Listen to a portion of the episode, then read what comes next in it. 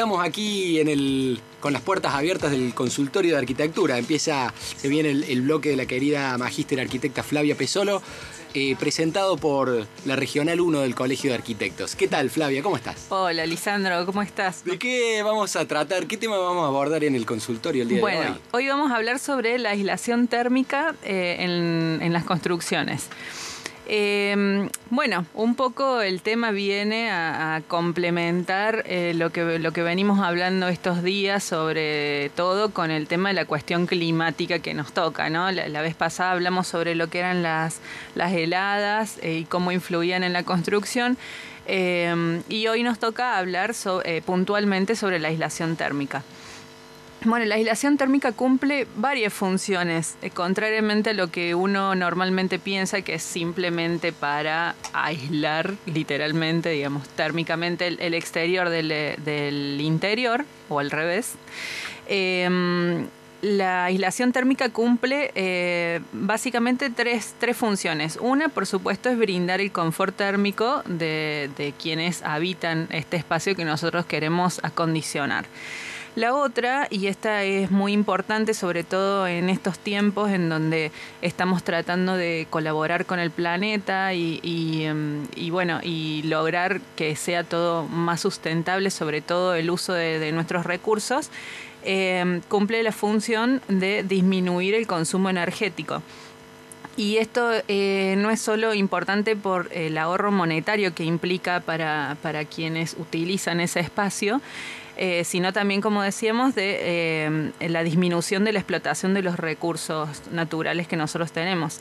Eh, traje unas estadísticas que la verdad es que asustan un poco, pero es como para que tomemos conciencia cuán responsables somos quienes estamos diseñando o creando el hábitat, que somos, digamos, todos los que estamos involucrados en, lo que es la construcción, ¿no? Total, le ponemos un aire acondicionado, puede decir alguno, puede pensar alguno por ahí, y algunos ya eh, he escuchado que los plantean en los pasillos o en, los, en, algunos baños, toilet, es, una poner un equipo de aire acondicionado también. Claro, es, realmente el, despilfarro energético que, sucede cuando no se piensa eh, desde el proceso de diseño en implementar un acondicionamiento desde lo que es la arquitectura.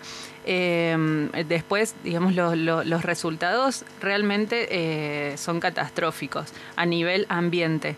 ¿no? Tengamos en cuenta, por ejemplo, que el 41% del consumo eh, de energía eléctrica es el que está destinado a la ambientación de, eh, de, edificaciones. 41% de lo que se consume en total de la energía eléctrica. Estamos hablando de Córdoba. Y el 27% del consumo de gas eh, también es el que está destinado al acondicionamiento de las edificaciones.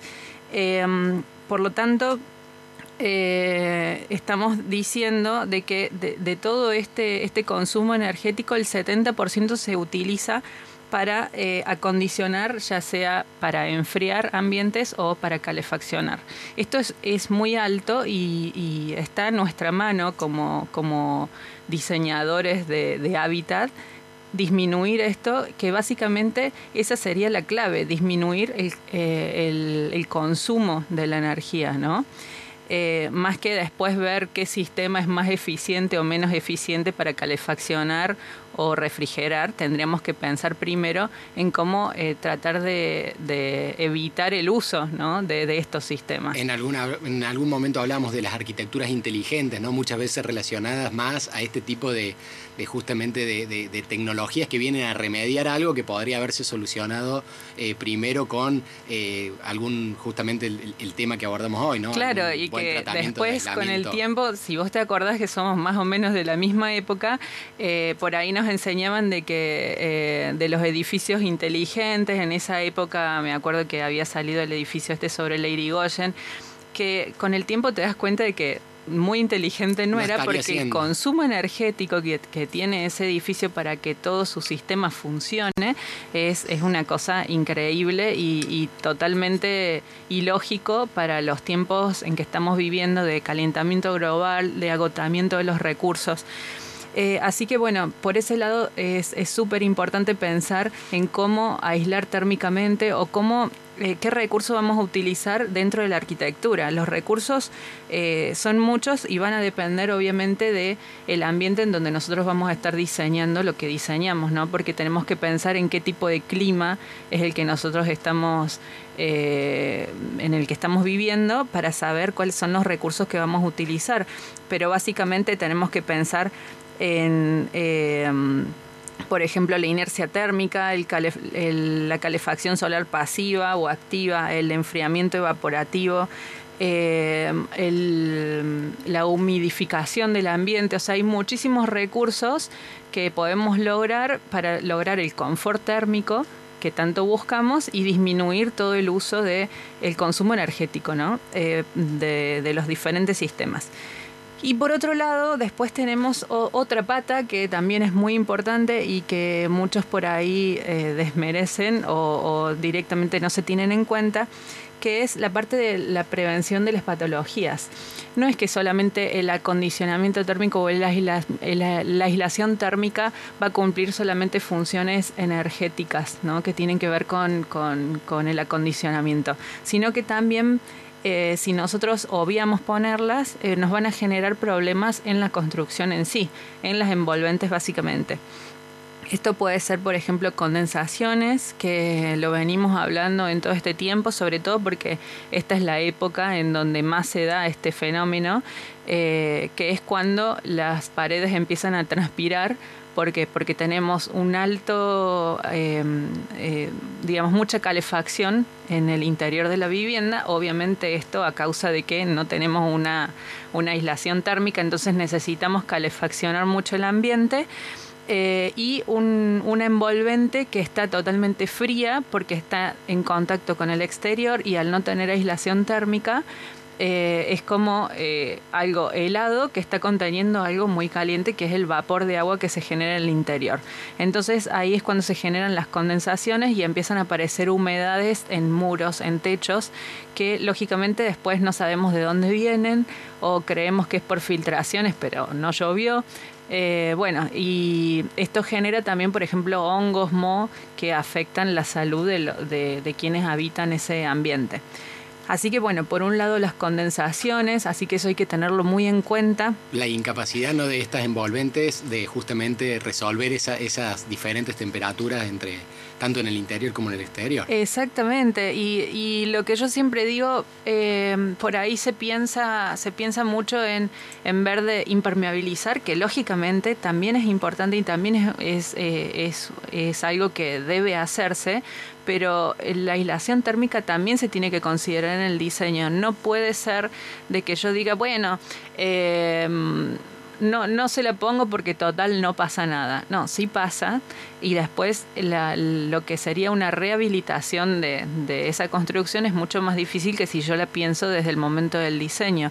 Yo creo que, eh, o por lo menos lo que yo veo eh, cuando tengo que ir a revisar una obra o hacer algún diagnóstico, te diré que el 95%, y, estoy siendo generosa, el 95% de, de las construcciones están teniendo fallas en lo que es la aislación térmica y ni siquiera, y estoy hablando de techos, y ni siquiera tienen aislación directamente en lo que son muros. Entonces eh, hay que tenerlo en cuenta, hay que pensarlo y hay que implementarlo como costumbre porque realmente no, no, se está utilizando. Y algo que tampoco se viene abordando de manera, digo, lo que hablábamos también en, en el bloque anterior con, con Armando Gross respecto de las cubiertas verdes, digo, desde, por ejemplo, eh, en algunos municipios el tema del ahorro en el agua es algo que se ha implementado en la presentación de planos como un requerimiento, poner algunos dispositivos, si bien es bastante... Eh, tenue, pero empieza a aparecer como eh, algo que tiene que ver con, una ordenanza respecto de cómo optimizar era, era, era un punto que está bueno que, lo nombres porque justamente hay, eh, hay normas IRAN, por ejemplo, que nos, nos dan la pauta de, cuál sería el, aislamiento, eh, lo que se llama la transmitancia térmica de un envolvente y que eso va a depender, como decíamos al principio, del, del, clima en el que se emplaza la construcción,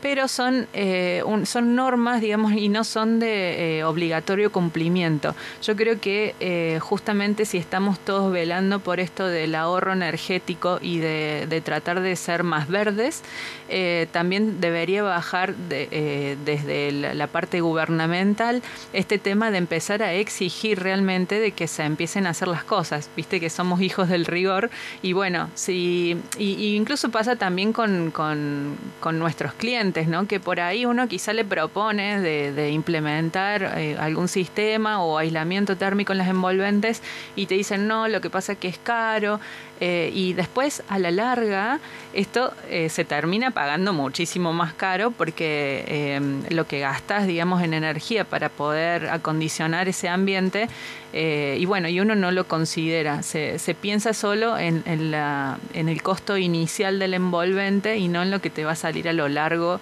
de la vida útil del edificio, porque pensemos en que no es solamente el hecho del acondicionamiento, sino que también ese envolvente va a tener diferentes patologías que se van a tener que ir reparando a lo largo del tiempo. Entonces es muy importante esto que decías vos de, que, bueno, a nivel eh, autoridades sería bueno de que haya una bajada con respecto a este tema y se empiece realmente a exigir en un, en un código de edificación, por ejemplo. Sí, hay, hay diferentes formas también que habría que eh, a quien le corresponde estudiarlo bien para el caso. Muchas veces, además de la exigencia, es el fomento o el, por ahí tener algunas consideraciones. En otros países, por ejemplo, eh, más, más desarrollados, se tiene en cuenta este tema y, bueno, y por ejemplo, te hacen, eh, no sé, descuentos en, los impuestos. En el permiso de edificación que se paga, porque se entiende que lo mismo que planteábamos con, con otros aspectos, como el ahorro del agua o o, respecto de cuestiones que tienen que ver con la vegetación, etcétera, eh, que eh, la casa está haciendo un aporte a lo comunitario. Entonces, Exacto, ya deja de ser, digamos, un, tema individual y de, de, decir, bueno, quiero, quiero una mejor construcción para mí, sino que realmente es un aporte a la comunidad por este tema del ahorro energético.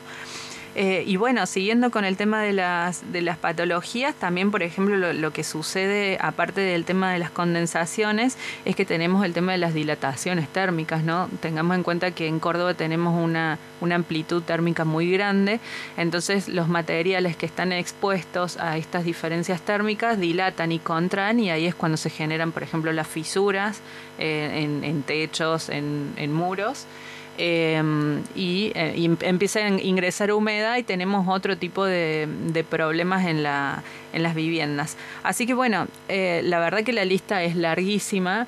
Eh, lo que quiero cerrar diciendo es que es, es, casi obligatorio, casi igual que poner una aislación hidrófuga, colocar aislación térmica. ¿sí? Así que bueno, ténganlo en cuenta y los beneficios van a ser muchos eh, y a lo largo del tiempo. Muchísimas gracias Flavia, como siempre digo, ¿no? un bloque para tener eh, a mano la bitácora, el blog de notas, ir tomando, tomando apuntes de todo lo que nos trae eh, en cada columna la querida Flavia, así que bueno, agradecerte por acompañarme aquí también, si te quedas para el, para el último bloque, seguramente tenemos... Les hago la compañía.